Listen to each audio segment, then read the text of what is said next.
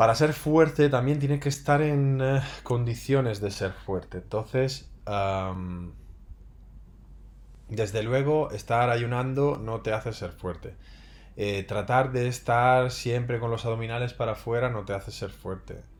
Eh, hay que ver también cuánto duermes, si tu vida es muy estresante, lo que sea. Yo, por ejemplo, ahora mismo, bueno, ahora mismo no, los últimos cuatro años que tenemos el peque, eh, Mónica y yo, pues nos está costando mucho, mucho, mucho progresar en el gimnasio. Nos está costando mucho. Porque al final, pues no sabes nunca si vas a dormir. No sabes nunca las horas que vas a dormir. Eh, vas, estás corriendo todo el día porque niño para arriba, niño para abajo, el trabajo, las cosas. Es decir, tienes siempre esas. No paras todo el día, porque si es una cosa es la otra. Eh, a la hora de comer, no comes relajado porque el niño te monta una pataleta, entonces estar siempre comiendo con, con, estrés ahí en el estómago porque el otro te la lía, que si tira una cosa al suelo, que si no quiere comer, que si lo dibujo, que si pataletas. Entonces, es decir, si tu vida es muy estresante, eh, hay un montón de, factores que te afectan a tu rendimiento, a tu recuperación, lo vas a tener jodido para crecer, ¿vale? Es decir, eso es una cosa, son cosas que nunca se comentan, nunca se tienen en cuenta y son clave, ¿vale? De hecho, yo, sinceramente, en mis 20 años de profesión, bueno, ahora ya quizás más, voy, voy para más de 20, Em, trabajando con cientos de personas, yo jamás he visto ningún tío que, fuera un tío muy nervioso, ¿sabes? De esta gente que está muy nerviosa todo el rato, que es un puto nervio. Yo jamás he visto un tío de esto ponerse fuerte.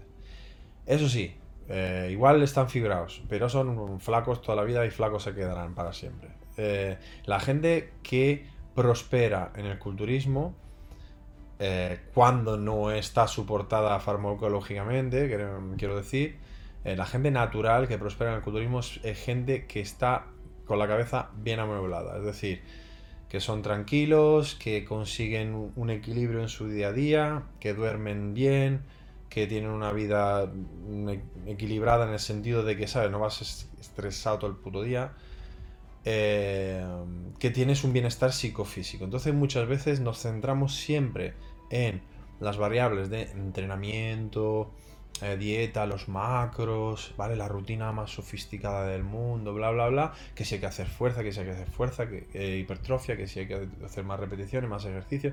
Y nunca hablamos de cómo estás, cómo te sientes, cómo te encuentras. ¿Estás equilibrado?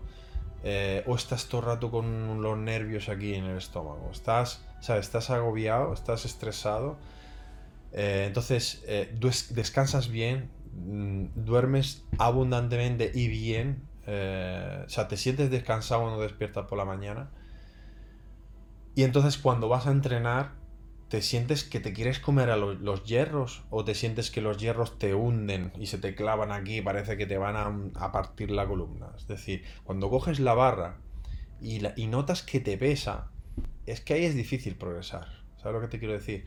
Pero cuando, sí, cuando, cuando tú estás al 100%, cuando te recuperas bien, vives en equilibrio en todas las facetas de tu vida, vas al gimnasio y la partes la barra. Entonces, o sea, tienes ese, ese, ese push, ese ese grind, ese podemos decir todas las palabras en inglés que, quieras, eh, pero tienes ese saque, esa, esa mala leche, ¿vale?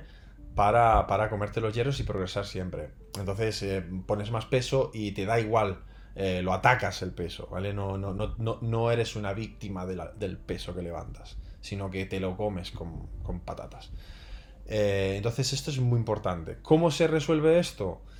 ahí ya es muy complicado. Pero yo os invito a hacer un trabajo de introspección, de decir, bueno, ¿qué aspectos de mi vida puedo mejorar en ese sentido? Para porque al final es que es eso, o sea, y creo que es lo más bonito del culturismo natural, que al final para llegar a eh, cierto nivel tienes que también em, pasar por un crecimiento personal.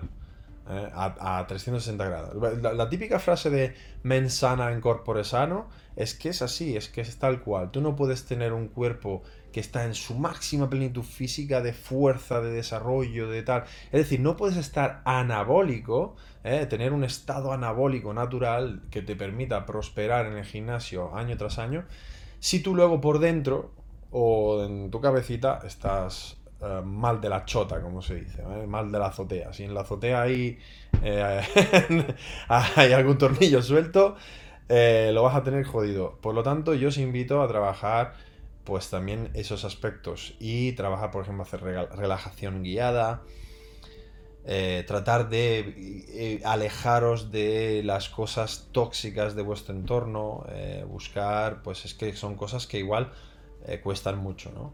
Eh, pero, pero buscar trabajar un poquito también ese aspecto. Yo creo que es muy, muy importante. Muy importante.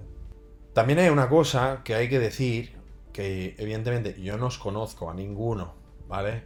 Pero siempre os digo por eh, hablando desde la experiencia que tengo con la gente entrenando. Es muy difícil encontrar gente que tenga sangre entrenando. Es decir, ahí es que eh, y eso es muy importante. O sea, al final es que esto, tú para obligar tu cuerpo a crecer, tienes que tener bastante sangre. Hay gente que le pincha si no le sale sangre. No sé si sabéis, entendéis lo que quiere decir esto de no tener sangre. ¿Eh? que eres un animal de sangre fría. eres un tío que, eh, sí, te pones así, haces así un poquito, ay, que me he cansado, ay, pues ya está. No, es decir, aquí eh, es una lucha contigo mismo eh, y le tiene, o sea, te tienes que cabrear. O sea, tú cuando vas a coger el peso tienes que estar cabreado. O sea, tienes que estar ahí concentrado, determinado en superar tu marca. Entonces es que hay un aspecto psicológico ahí de agresividad hacia, la, hacia el entrenamiento y de preparación hacia el entrenamiento. Yo igual, pues eso, me... Em, no sé, igual uno, cada uno luego tiene sus rituales, ¿no? Pero, ¿sabes? Yo qué sé, lo que comes antes de entrenar, la música, eh, la ropa, ¿no? ¿Sabes? Eh, eh, todo el tema de. Incluso, mira, fíjate la tontería. Yo cuando me iba a competir, cuando competía en karate, hasta hacerte. doblarte la ropa y el cinturón y hacerte la mochila.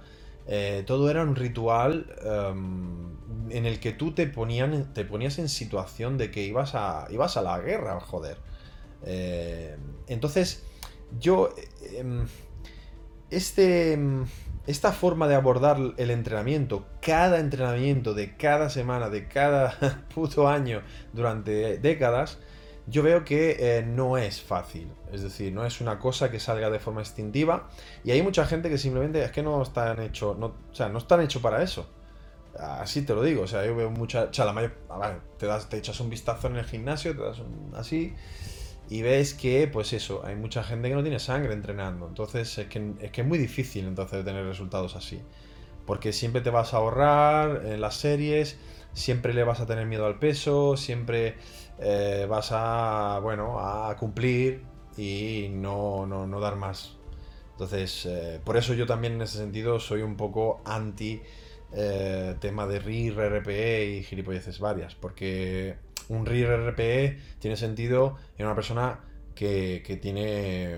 que es un toro, que, es un bicho entrenando y entonces le tienes que eh, moderar. Pero la mayor parte de la gente se toca los huevos con las dos manos entrenando. O sea, sinceramente, te vas a cualquier gimnasio y lo ves, que la gente no se esfuerza. Entonces, eh, ahí cuidadito, ¿eh? porque claro, tú eh, si te vas a, en cualquier otro deporte, incluso, fíjate, incluso viendo a mi hijo jugando al fútbol, em, que tiene tres putos años, es que es un bebé, pero lo ves, ves a los nenes que van así, que parece que van arrastrando las piernas y los brazos, que parecen un saco de patata que se mueven por arriba y por abajo, y luego, y luego ves a mi hijo y que es un nervio y pum, pum, pum, coge la pelota y tal, y salta y, y ¿me entiendes?